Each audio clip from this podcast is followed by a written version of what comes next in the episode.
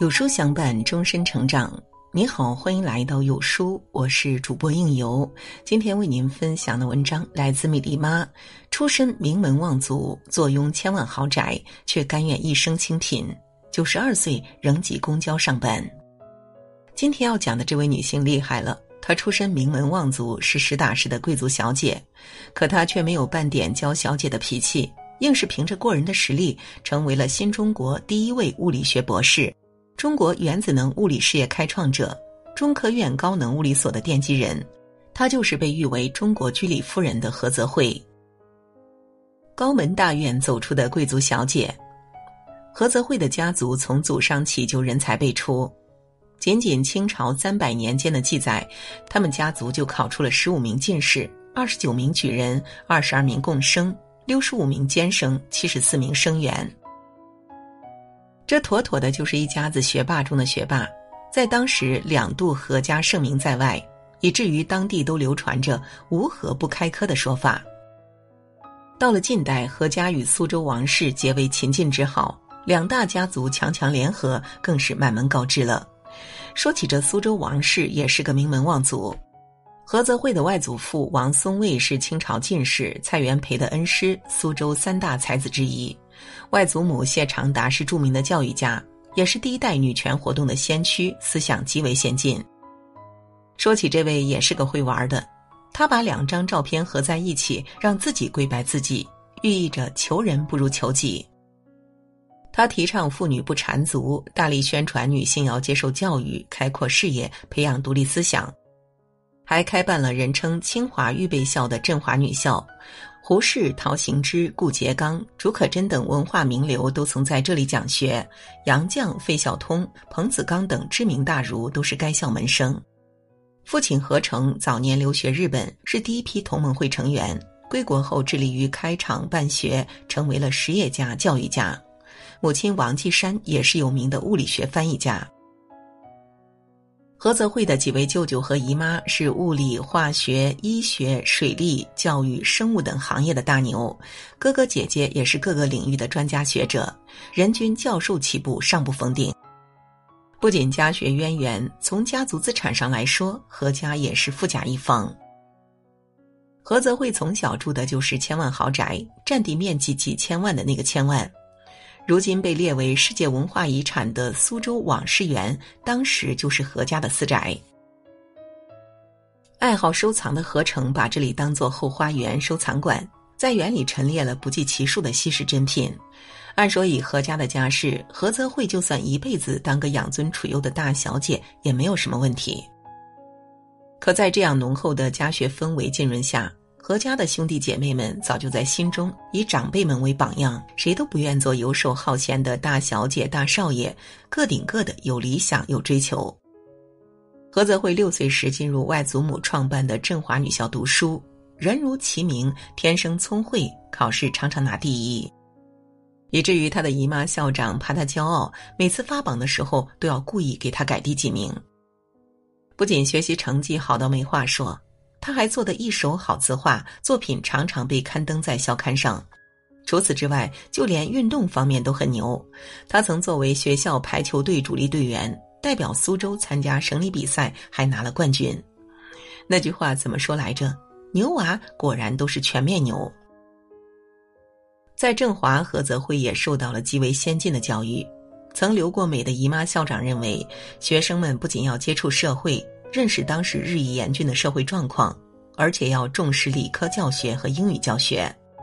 在那里，他们的数理化都用的是国外原版教材，对学生们的要求也比同期其他学校高。童年时打下的良好的理科和英文基础，成为了今后让他受益一生的能力。想打破偏见，实力是最好的武器。一九三二年，何泽慧从振华女校高中毕业。他决定和同学们一起报考大学。当时他们报考的主流名校有两所，八百多人报考浙江大学，三千多人报考清华大学，而何泽慧就从这三千人中脱颖而出，高分考上了清华的物理系，成了当年的女状元。这足以证明她的实力了吧？但当时的清华物理系教授们对女学生还是心存偏见。认为他们学不好物理，说什么也不肯收，还极力游说女生们转系。女生学不好理科，这论调熟不熟悉呢？我们念书的时候还能听到这样的声音，这可气坏了从小就接受新思想教育的何泽慧。一向坚持男女平等的他，带着女同学们据理力争。老师见说服不了他们，只好妥协了，但提出了一个要求：第一学期普通物理成绩必须七十分以上，才可以继续读物理。虽然仍然饱受偏见，被区别对待，可总算能继续读书了。经过这么一遭，何泽慧不服输的性格也彻底被激发了出来。你越不让我来，我越要来。你们不让我念，我偏念。凭着这样的信念，艰难的四年，他不仅坚持了下来，还以论文全班最高分的优异成绩毕业。此处穿插一条小八卦，你们猜猜第二名是谁？就是后来与何泽慧相伴终生的钱三强。大学毕业后的何泽慧选择出国留学。他找到了曾在南京军工署当过顾问的德国高校物理系主任，希望能够跟随这位教授学习。面对一个不知底细、自己找上门来的外国小姑娘，这位系主任想也没想就把她拒之门外。教授的拒绝并没有让何泽慧灰心放弃，他真诚的对教授说：“你能到中国来当我们的军工署顾问，而我也是为了打败侵略者才来这里学习，我们的目标是一致的，你为什么不能收我呢？”一个小姑娘竟有这样的凌云壮志，教授被这个来自东方的女孩深深的打动了。考虑再三，终于同意让她跟着自己学习。就这样，何泽慧凭着自己的勇气和实力，打破了世人的成见，成为了有史以来德国高校物理系招收的第一位外国留学生。这个女孩骨子里的坚韧，让她无惧阻碍，只要认定目标，必将全力以赴。她怀着满腔报国的热忱，终于走向了自己梦想中的科学殿堂深处。成为你近旁的一株木棉，与你并肩而立。在海外求学期间，他辗转得知自己的大学同学钱三强此时正在法国留学，于是他们开始了频繁的书信往来。在战火纷飞的年代，两个年轻人的心越靠越近。就这样一来一回写了两年，钱三强终于鼓起勇气给何泽慧发来了一封求婚信。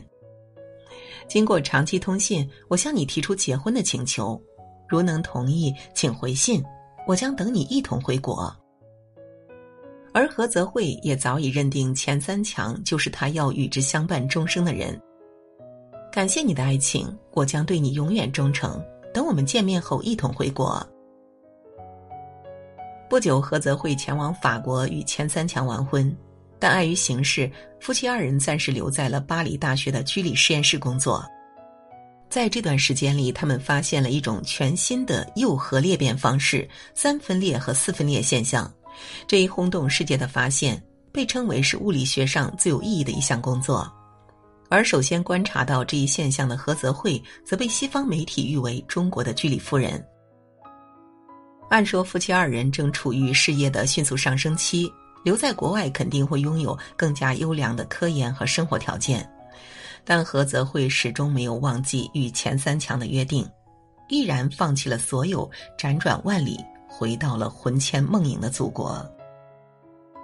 回国后的何泽慧与钱三强扛起了筹建中科院近代物理研究所的重任。